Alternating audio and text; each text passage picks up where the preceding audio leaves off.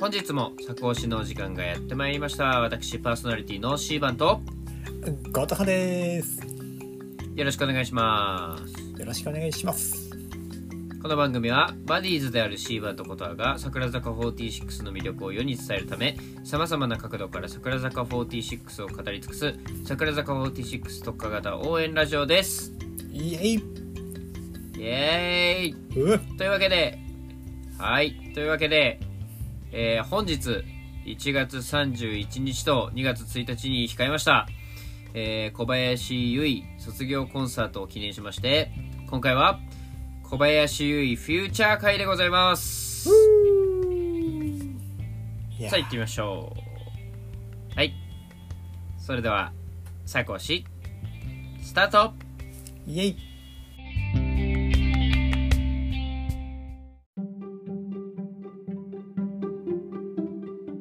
小林由衣フューチャー会ふーポンポン。はい。ポンポーン。ポンポン。というわけでさあついにこの時がやってまいりました。いやー、なんか、あっという間に来ちゃいましたね。ね。なんかこう発表がついこの間のことのように思えるような気もしますが、うん。えー小林優衣、えー卒業コンサートをもって卒業ということでねやっぱ、はい。このタイミングで語らないわけにはいかないだろう間違いない。とはい我々欅坂46桜坂46の心臓部であった、えー小林優衣のことについてね全力で語らせていただきたいと思いますがはい。いやーしかしやりたくないですねだってもう今日と明日ですよ。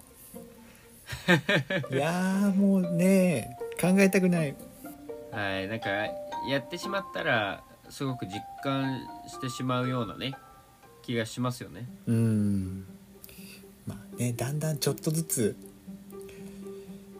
これが最後かっていうことが続いたり逆にもうすでになかったりとかねちょっとずつしてますけど、でもやっぱりまだなんか実感湧かないですよね。そうですね。これもそれもこれもえー、ね。我々まあ今収録は先取りなのでどうなるかは分かりませんがこの後すぐに会場でうんうん。ね参戦するのかそれとも配信で参戦するのかは分かりませんが。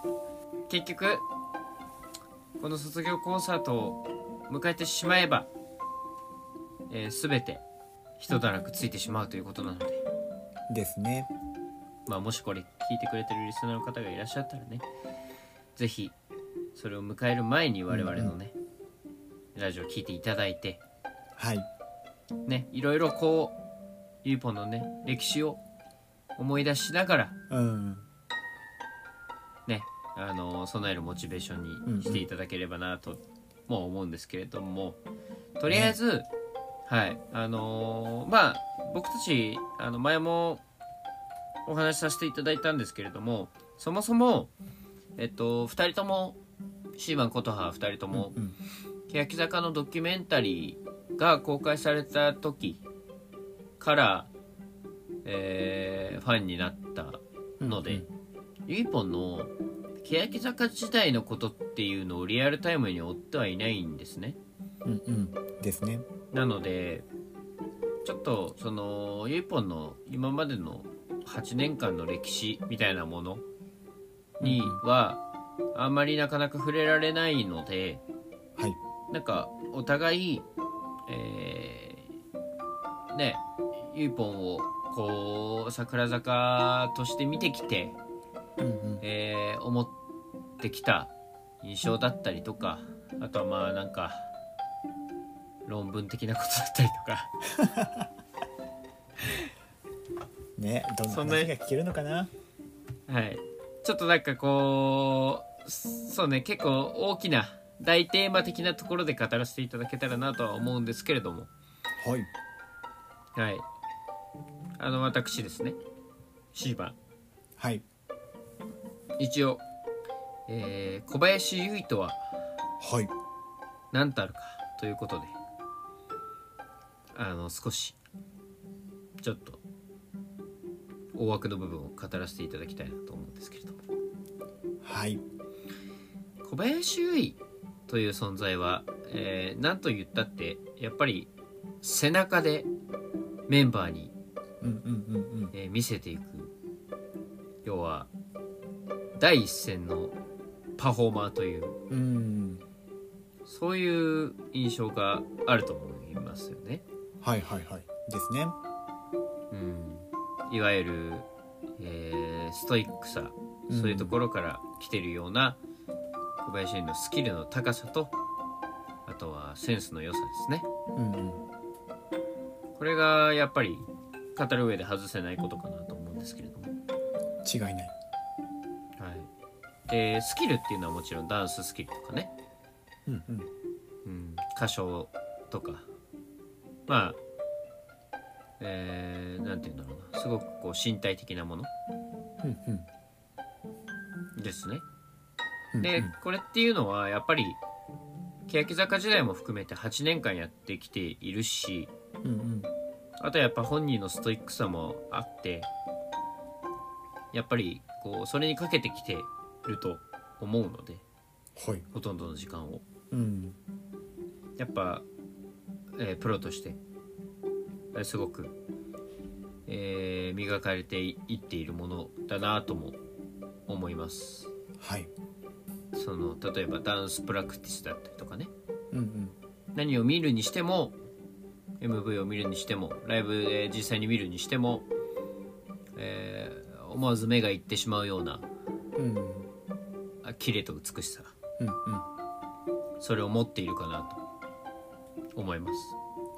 間違いない。まあ最初からうん。最初から持っていたものかどうかはあまりその実際のねうん。ものを見ていないのでわからないんですけれどもなんかこのね欅あーえっと桜坂時代だけで見てもえー、ぐんとなんか存在感が増したんじゃないかなと思うほどの。うん。カリスマ性みたいなものを感じますね。やっぱり。うんうん。あとは、えーセンスですね。ワードセンス？はい、で俺ここでそのすごく語っておきたいことがあって。はい。あのーセンスって生まれ持ったものとかうん。あとは先天的なものに語られがちだと思うんですよね。うん。すごく。はい。でも僕このセンスの考え方については実は、えー違う意見を持っておりまして。ほ俺センスもそのに日常の日々の蓄積の中で磨かれていくものだと思っているんですね。うん。そうですね。うん、才能とか天才だとか。うん。これはセンスがいい。生まれ持った感性だみたいな。っうんうん。て言われがちなんですけどそれって実は、えー自分を主とした時に自分の現在地とその対象者の現在地に差を感じてしまうという、えーものから生み出された錯覚でしかないと思っていて、う。んでその差って別にそれこそがそれ自それ自体が錯覚だなとも思っていてだって同じ人間じゃないしうん。そのわかんないですよ。その要は自分に持ってないもの。うん。あこんな素晴らしいダンスができる。あこういう表現力がある。自分にはないから自分にはないもの。要は自分がその持ってるとイメージできないものに対してセンスがいいとかうんうん。あ素晴らしい天才だって感じてるんじゃないかな。ただそれだけなんじゃないかな。っていうふうに思ってて。うんうんうん例えばあの日本人が誰でも知ってる。ね。メジャーリーガーの大谷翔平とかも。はい。そうだと思うんですよね。うんうんうん。大谷翔平とかだって生まれた時から今の大谷翔平かって言われればそうではないうんですし、大谷翔平のエピソードをよく聞いてるとなんか飲みに誘われても絶対に行かないとか。そうね。あとはなんか遊びに出かけたりしているような要はスキャンダラスな一面とかもうん。聞いたことがない、もう一切ないからね彼はね。うん、それなぜかっていうとあの人は少年なんですよね。野球少年なんですよねずっと、うん。心は、はいはいはいはいつまりほとんどの時間を野球にしか割いてないんですよ。でそれに全てをかけた結果がやっぱり今の大谷翔平なだけで。うん。それって別に僕たちできないことじゃないんじゃないかなって思ってるんですよ。あの今の学校とかでも取り入れられてるところがあるというふうなのをどっかで見たような気がするんですけど大谷翔平のあの目標を細分化するなんて言うんだろう。なんミッションシートみたいな。あれですかね、大谷翔平マンダラみたいなやつですよねきっと。そうそうそうそうそうそうそう 9×9 の。うん。あれを俺は小林優もやっていたのではないかなと思っていて。なるほど。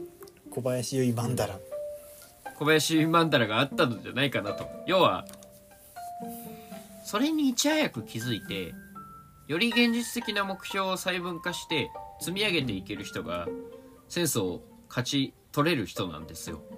うんうんほうほうほこれはもう、こっからは、こっからはというか、もうほとんど妄想なんで、あの、冗談半分で聞いてほしいんですけど、うん小林優衣って、ぼっちじゃないですか。まあ まあわかんないですけどね。当初今はわかんないです。当初はね。今はわかんないですけどね。そう。そういうキャラだというのをいろんな場面で聞いていて、うん。で友達がそんなにいないとかあとはやっぱり人とそんなに積極的にコミュニケーションを取る方ではないというイメージが最初の頃は小林優衣に対してあったんですよね。はいはいはそういう人って何してるんだろうな普段って考えたら、いうん。これはあくまで俺の妄想。まあ何回も言いますけどだと思うんですけど。どうぞ。人を観察しているかもしくは自分と向き合ってるかのどっちかなんですよ。なるほど。うん、であの欅坂のドキュメンタリー映画をちょっと見返したんですけど。お素晴らしい。このために。さすが。はい。あの僕たちの嘘と真実の中でうん。え世界には愛しかないの MV を撮影しているシーン、はいはいはいはいはいはいはい。はいわかりました。はい、ありまして。印象的ですねあれは。そう。あのー当時のセンターである平手友梨奈の。うん。ソロのパフォーマンスの撮影シーンを見てる時にうん。ゆいぽんは泣いていたんですよ。うん。しかもまばたきもせずにそのパフォーマンスを見つめてうん。泣いていたんですね。うん自分がパフォーマンスしてる時の自分の意識の向け方とうんうん他人の何かこう創作的なものを見ている時の自分の意識の向け方って結構リンクしているなと思っていて。はいはいはいはい。僕はあの時すごくゆいぽんは平手友梨奈の表現力を観察しうん。感化され吸収しているように見えたんですね。なるほど。なんかそれをまっすぐできる人って自分に還元できるような気がしていて。うん。でだいぶすごい遠回りをしてしまったんですけどはい。目標を立てる時に、うん。えー例えば現在欅坂。現在現在地が欅坂の小林優うんうん。衣からスタートした時に、えー私ももっとパフォーマンスを頑張らなきゃいけない。うん。じゃあどうしたら、えーこのグループにとって、えーパフォーマンスで見せれるか。うん。その目標が目の前にいるセンターという存在平手友梨う奈ん。それを見つめた時に平手友梨奈はこういうパフォーマンスをするんだ。ああじゃあ私はどういうアプローチをしようと思った時に私自身が平手友梨奈になれるわけではないからじゃあ、えーこの楽曲をこういう風に汲み取って私はこういう風に見せよう。例えば、えー自分をこう見せるためにより角度を変えるとか手の振りをもうちょっと大きくするとか少しあのなんか違う自分のアプローチを入れるだとかそういう研究を始めると思うんですね。はいはいはいはい。それをずっとしてきた人だなという印象が僕はうん。あるような気がして。でそれの究極系がまさに桜坂になってから、えー休業して復活したあのファーストアニバーサリーライブの舞台。はあの伝説の場面。い あれはね本当に。涙なくしては語れない。うん、我々ステージの真横から見つめた。あの瞬間ねあれに集約されてると思うんですよね。要は小林結衣という周りからの評価あとは小林結衣像っていうのを自分自身が客観的に見つめて、うんえー私はこういう見せ方をすれば多分一番かっこよくなるという、えー模範解答というか100%、パうんえー、と100点をあそこで叩き出したんですよね。はいはいはいはいはい。俺だからやっぱり本当に純粋にシンプルに感動しちゃってもう尊敬だなっていう、普通さまあゆいぽんも高校生の時に加入しましたから。うんうん。やっぱりねその高校生の女の子からスタートした時にうん。あれだけの辛い経験。本人が、えーどれだけ辛いとか思ってたか感じてたかは、えー知る由もないですがうん。ただ、えー過酷だったとは思うんですよ。そうね。そんな経験をいろいろ経って一度もこうくじけずにちゃんと休むところはしっかり休んで、えーあすこのクオリティまで持ってきたといううん。この小林優の歴史は僕はやっぱり拍手を送りたいですね、本当に。うん。小林優という人こそえプロとしてもうグループのなんだろう。ね。看板と言ってもいいぐらいな存在として、そうね。すごく大きく。え支えてきてるし存在だったんだなと。うんうん。今になって思えばすごく痛感するなっていう。うんうん。ね。いろいろ言いましたけれども。はいかっこいい一本がやっぱ好きなんですよね、そうね。うん、だからどうか、えーこの後すぐ。もうすぐ、うん。えーもう一度。あの 100点のかっこよさを見せてほしいなと。どうか期待しております。はい。お願いします。現地で見られるのかどうかまあどこで見られるにせよ絶対に見はするので。そうね。なんだろうな。どうなっちゃうんでしょうね。なんかもうわけわかんない感情になりそうです。やばいっすよね。絶対最高のパフォーマンスをするんですよ。うん。小林優衣という人間は。そりゃそうもう間違いない。でもでもさそれがさ最後の舞台なんですよ純粋にもっと見たいじゃんいや本当にもううん本当にそう。何度でも見たいよ。ずっと見てたい。寂しいよ。でもね。楽しみたいっすね。そうだ素直なねま気持ちで。ずは本当に。うんうん。それは本当にそう。ということですいません。長々と語ってしまったんですがあとはなんかあのコタさんがテンションで乗り切ってくれるそうなので。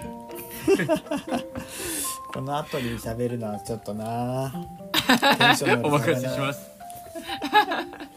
いやあのでも今日収録前するにあたって、ちょっとね今日はねテンション高めでぶっ飛ばしていこうかなと思ったんですよ。うん。私もね本当だったら過去に小林優はこういうこのインタビューでこんな風に答えててとか言えればよかったんですけど、まあ、そういうのはなしでいこうかなと。うん。もうちょっとライブ感重視でいこういきたいなと思って。いいじゃないですか。あの桜坂および欅坂の物語の中で見た時に小林優がどういうポジションなのかっていうのをちょっと熱く語っていこうかなと思うんですよ。あーお願いしますまあ、やっぱりね一応私の、ね、語り口としてはそれが正しいか正しいかわかんないけど。もあそうですね。一応もう一回、うんもう一回ちゃんと言っときな。一応私ねシナリオライターとしてねちょこちょこ活動したりしてるのでね。はい。あくまで物語として桜坂46を見ていくっていうそういうあの推しのスタンスでやっておりまして。うんうん。一応このラジオの中でもそういったところをねちょっと売りというか立ち位置でやらせていただいてますので今回は欅から連綿と続く桜坂の物語の中で小林周囲が果たしている物語はキャラクターとしての役回りはどういうものなのかえっとちょっと変な切り口で語っていきたいなと思っております。はいお願いします、はい、はい、というわけで、えー語っていきたいと思うんですけれども、はい。えー私たちはこれまでのラジオであの文脈おじさんとかなんか断絶大好きおじさんとかなんかそんなおじさんキャラで言ってきましたけども、あのー先生私琴葉はですね何を隠そうあのアイカツおじさんなんですよ。はい。はい。はい。なので今回はその桜坂および小林優の歴史についてアイカツになぞらえて語っていきたいなと思ってるんですけれどもはい。あ、まあ、そんなことしたら視聴者誰もついてこられないと思うので、あそうですね。まあ、それを前提としつつ何が一番近いかなって考えた時にスポーツ漫画あるいは少年漫画がめちゃくちゃ近いなと思ったんでちょっとそこに当てはめていこうと思います。わかりました。ちなみにあのシーバーはアイカツおじさんでも何でもないのでちょっと、はい、あの皆さんリスナーと同じ気持ちで今からコタさんの 暴露を聞きます。ぜひ、はい、そうしてください。はい。あの小林優を見てきた中で見てきたというか見る中でなんかめちゃくちゃ少年漫画すぎるなと思っててうん。めちゃくちゃかっこいいじゃないですか。うん。でどういうところがまあ少年漫画かっていうのをちょっと話していくんですけど、まあ、前提として、まあ、これはちょっと変な見方をしないで聞いてほしいんですけどうん桜坂の物語において個人的にあの主人公は2期生だと思ってるんです。うんまあ、1期生ももちろんすごく大事なだしもう欅からずっと頑張ってきてくれてるんですけれどもまああのなんで2期生が主人公かっていうとなんかスポーツ漫画に当てはめるとめちゃくちゃ分かりやすいかなと思っててうんはなんかもともと部活があってその部活憧れの部活に自分たちも入ってきたっていうのが2期生でで1期生たちはその部活の先輩たちなんですよ。うんうんね、めちゃくちゃかっこいいあのなんかスポーツ漫画とかってなんだかんだ先輩たちの方がすごい人気出たりするじゃないですか。うんうんこの先輩たちかっけえみたいなそれがあの桜坂の1期生ででその中の、まあ、一番最強みたいなのが小林優衣なんですよ。はいでまあ一応ざっとそのスポーツ漫画に例えた時に桜坂はまあこれまで3年間の歴史があってでまあ当然欅の時の歴史も続いてるので欅の頃の歴史っていうのはその先輩たちの代が抱えてる因縁とかまあなんていうか禍根とか、まあ、そういうものが続いている中で一期生たちはそれに抗ってたでも一期生だけじゃ太刀打ちできないってなった時に先輩たち水臭いじゃないですか私たちも協力しますよって言って1期生の問題に2期生も加わって解決してるっていうのが今の桜坂の3年間です。はいはいでまあこれで大方問題は解決したかなっていう感じではあるんですけれどもうんまあちょっとまあまだ解決しきってはいないかなと。うん。先輩たちの代のまあ一旦仮初めの解決っていう感じの、まあ、物語的なポジションでいうと今そういう状況にあると思っていて。じゃあその最後の問題って何かなってちょっと考えたんですけど先輩たちの代の問題を。あごめんなさい。ちょっと話がずれた。先輩たちがずっと欅の時から、まあ、問題を抱えててでそれと立ち向かって後輩たちも一緒に協力して、まあ、この3年間うまくやり遂げてきて、まあ、問題解決しているように見えた。かなりいい風に歯車が回っていると思っていた。だけどこれ完全な解決じゃないんですよ。うんなぜならそこには小林優がいたからなんです。うん小林優衣は、まあ、ジャンプ漫画でいうところの五条悟みたいなもんなんですよ。もう作中最強なんですよ。うん彼女に頼ってばっかりしちゃいけないと。彼女がいなくなった後に自分たちの力だけで勝てるようにならなければいけないっていう状況に今なってきてるわけです。でですねえっと今完全にスポーツ漫画になぞらえて喋ってるんですけれど私がなぜ最初にアイカツの話をしたかというとっていうところなんですけれども、まあ、そのためにはちょっとまず簡単にアイカツの話をしなければいけなくて。そうですねはいまあ、どんな、まああのまあ、全然知らない人もいるかもしれないんですけれどもちょっと何年か前までに、まあ、割と長い期間日曜日の朝に放送されていた、まあ、女の子向けのアニメなんですけれどもね、まあ、どういうものかっていうと、まあ、アイドルを目指す主人公とか、まあ、ライバルたちが、まあ、お互いに切磋琢磨してライバルとしてそのライブのでライブでバトルをするんですよ。それでなんかぶつかり合っていくんですけれども。そういうライブの勝負とかをするとなんか盛り上がりが可視化されて勝った負けたっていうのがそのアイドル同士でできたりするんですけれども、うんうんまあ、結構そういうアイドルがただ歌って踊ってキラキラしてるっていうよりは、まあ、割と勝負の世界で勝敗がシビアに出るようなそういう世界が特徴的かなと思っています。ああじゃああれなんですかねアイカツはアイドル活動とアイドルとして勝つをかけてるんですかねそれは考えたことなかったけどそうかもしれないね。はい。すいません。いやいやいやまあそんなこんなでね、うん。まあ、どんどんどんどん、まあ、高みを目指していって、まあ、勝負をしていくっていうので、まあ、割と結構個人的に相方スポコンだと思ってるんでうんうんうん。割とそこは近しいのかなと思ってます。でもう一つ大きな特徴というかストーリーの話なんですけどうんうん。基本的に主人公の子は、まあ、何個か作品があるんですけど共通していて先輩のアイドルのステージを見てわすごい素敵だって思って憧れてその世界に入っていってでその先輩って大抵作中最強なんですよ。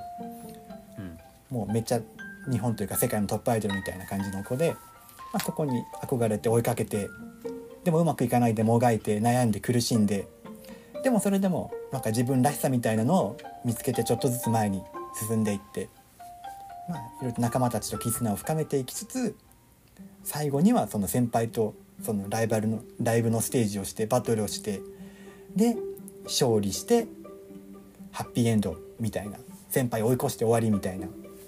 うん。大抵共通してるのはそんな感じなんですけれども。まあもうお分かりですね。主人公は2期生でその憧れた先輩っていうのが小林優衣なんです。うん。で私はあのこれまでも渡辺梨沙の卒コンとか、まあ、卒コンじゃないけれどもあのユッカーの卒業セレモニーとかあったと思うんですけども、まあ、ちょっと今回の小林優衣の卒コンはその時とはだいぶ意味合いが違うなと思っててもうね後輩たちとのバトルなんですこれは。小林優衣への挑戦状なんですよ。桜坂46が真の意味で世界に羽ばたくための最後の壁それが小林優衣だと。なのでこの卒コンで後輩たち主人公たちは証明しないといけないんです。小林優衣を倒して自分たちでもこれからやっていけると。世界に勝負していけるんだと。いうことがこの今日と明日の卒業コンサートで見られればいいなと私はめっちゃ思ってますじゃあもしかしたら摩擦係数の時にてんちゃんとるんちゃんが共闘して対うん。ユーポンになる可能性が。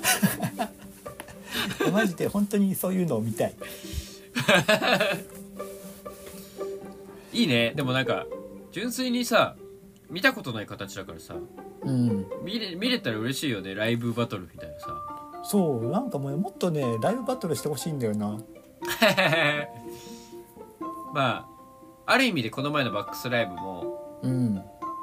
バックスメンバーとしてのバトルみたいな意味合いはね、うん。あるような気もしましたけどね。そうだから結構同じタイミングじゃないけど2回目のバックスライブの藤吉光の「デッドエンド」とかすごい好きでとにかくちょっとねバチバチバチバチバトルを見てみたい。そうですね。この曲でお前よりいいパフォーマンスしてやるぜっていう気概が結構好きなんでねこれは別にね争いとかではなくてね、うんそう。刺激ですからね。そうそうそう。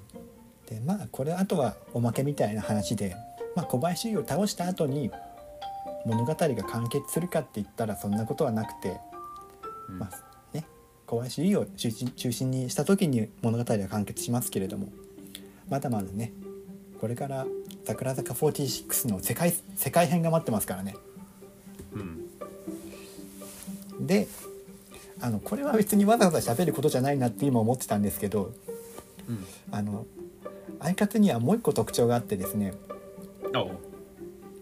あの憧れのバトンをつないでいく物語なんですこれは。うん。主人公がもともとその業界にいたトップのアイドルに憧れて自分もすごい頑張って成長してでその子がまたトップになった時にまたその主人公に憧れた子が入ってきてまた憧れがまた次の憧れを生んでいく。憧れのバトンを渡していくっていうもうめちゃくちゃエモいあのストーリーなんですけれどもうんもうそうやってねアイドル全体が強くなっていくんです。もう分かりますね。3期生ですよ。憧れの次の憧れ。まあもちろんねその1期生に憧れてるっていうのもあると思うんですけど的野美桜とかね。私は憧れがつなぐ。その強さで世界で勝ち進んでいってくれると信じております。以上ご清聴ありがとうございました。ありがとうございます。ということでね憧れのバトンをつないでいくライブになるのかは、はい。この後何時間後かに、えー答え合わせされます。楽しみだ。楽しみだ。いやーそうなんですよね。ね今あのー小田さんもおっしゃっていただいた通り、えー、瀬戸りが読めないかなって今まで以上に思っていて、うん。その例えば渡辺梨沙で言うとえーね1期生とまあ2人セゾンをやったりして、うん。その1期生との絆とかとあとは、えー純粋に桜坂としての曲をやって、え2期生との絆とか、えーうん。あくまで、えーなんか本当ね渡辺梨沙自身が今までの、えー道をたどってるよううん。な卒コンっていう形式だったりとかあとは、えー菅井優香みたいにツアーのファイナルでうんうん。あえてフュージョンという形で、えー、欅坂をぶつけることによって、うん。えー我々は、えー欅坂を超えて桜坂としてより強くなっていくという、うんうん。えー宣言をした、えー卒コンの形だったりとか。ですね。ね。そうそれぞれ意味合いがやっぱり大きくあって。うんうん。だとしたら確かに、えー、小田さんがおっしゃってる通りのそういった、えーいわゆるライブバトル的なね。うん。何せ小林優衣はそのパフォーマンスでえー証明してきてますから今までの全てを。それをね。うん。えーねもう最大限に見せることによって、えーあなたたちにバトンはつなぐよという形で、うん。パフォーマンスを通して、まあ、ゆいぽんのね今までの表現って結構そんなところがありますからね。そうね。それこそね。例えばあ柴さんもね,えせ、あね。背中で語るって言ってましたからね。やっぱりあの「隙間風よ」ではうん。あの亡霊たちの浄化をしたりとか。あとはやっぱり、えーソロのね MV「君がさよなら言えたって」ではね、うんうん。えー今までえー先に先だった、えー卒業生たちに果たして向けたのか、えーまあいろいろ思うところはありますが、うん。そういった、えー今までの過去とか現在を清算するような形の風にも捉えられるう MV ん。を出したりとか、要はねその MV とかライブとかそういった、えー表現えーパフォーマンスという形で、えー、ゆいぽんの現在地を今まで見せてくれたのが小林優衣だったと思うんですね。うんそれを、えー最終的にこの卒業コンサートでも、えー見せてくれるのではないかといううんうん。イメージを持った時にすごく、えー小田さんがおっしゃった、えー今までの一連の流れっていうのがしっくりくるんじゃないかなっていういふうにも思えるなと。そう間違いなくゆいぽんは、まあ、バチバチにパフォーマンスこれまでの8年間の集大成の全てをぶつけてくるのでね。うん。多分最高のパフォーマンスするんだけどでも最高のパフォーマンスを見ちゃうと俺たち悲しくなっちゃうじゃない。うん、こんなすごい人いなくなって大丈夫なのかって。ねでもそれを打ち破ってほしい。これ願い。小林優確かにすげえ。でも見ろよ私たちこんな強くなったんだ。いやもう本当にそれぐらいの気概で来てほしいな。なんかすげえうちわっぽい妄想にはなっちゃうけどさ。うん。確かにさ小林優衣がさドレス姿でさうん。ソロ曲をパフォーマンスしてさうん。かっこよくマイクを置いて締めくくった後にさうん。ねてんちゃんがバーって出てきてさうん。いくつの頃に戻りたいのかをみんなでやるわけですよ。なるほど。でそれでバーンってライブ終わったらめちゃくちゃかっこよくないっていう。また花火？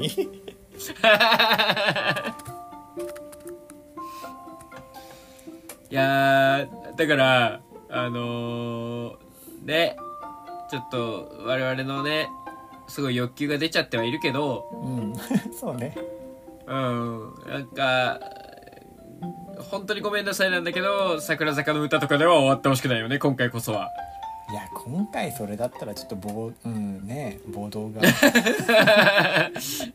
まあまあまあまあまあまあまあまあ。起きないかもしれないけどいろんなライブの形がありますからわからないですけれども、ただえーね最後の最後まで楽しませてくれるんじゃないかな。そんなにうん。感傷的になるようなことにはならないんじゃないかな。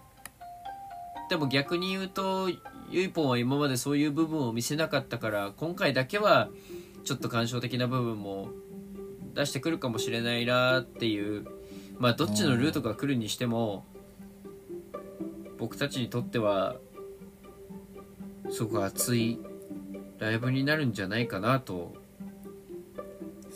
もは。う期待しちゃってますよね。間違いない。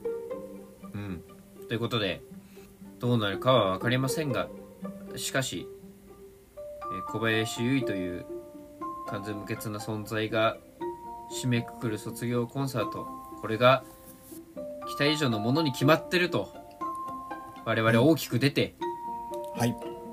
はい。この後のライブ全力で楽しませていただきたいなと思う次第でございます。イエーイ。はい、まあそれはそれでまた、えー終わった後にそのレポートも、えーすぐに、えー撮って配信しようと思っておりますので、はい。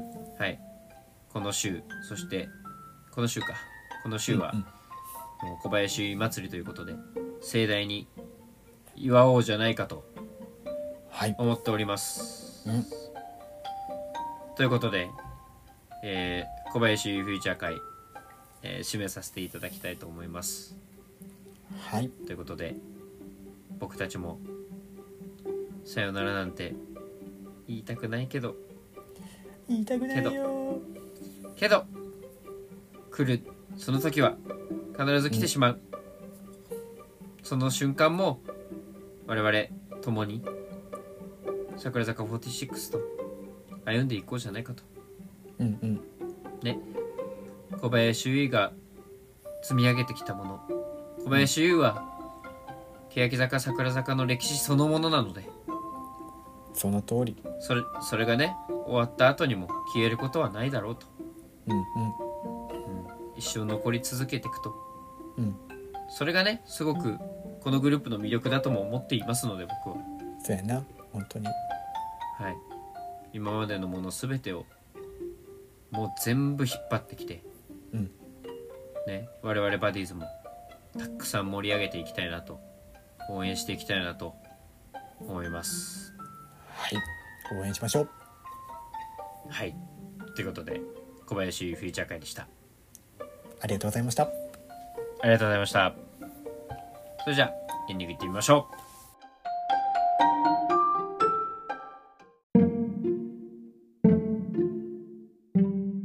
はい、えー、そういうことで作押しエンディングの時間がやってまいりました、えー次回は、えー本編の中でもお話ししましたけれども、えー2月2日に、えーゆいぽんの卒コンのレポート会を、えー配信いたします。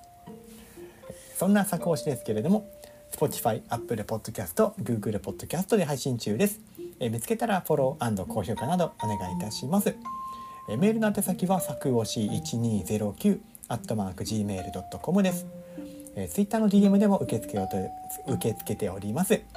アカウント名はアットマーク作アンダーバー押しアンダーバー SK です。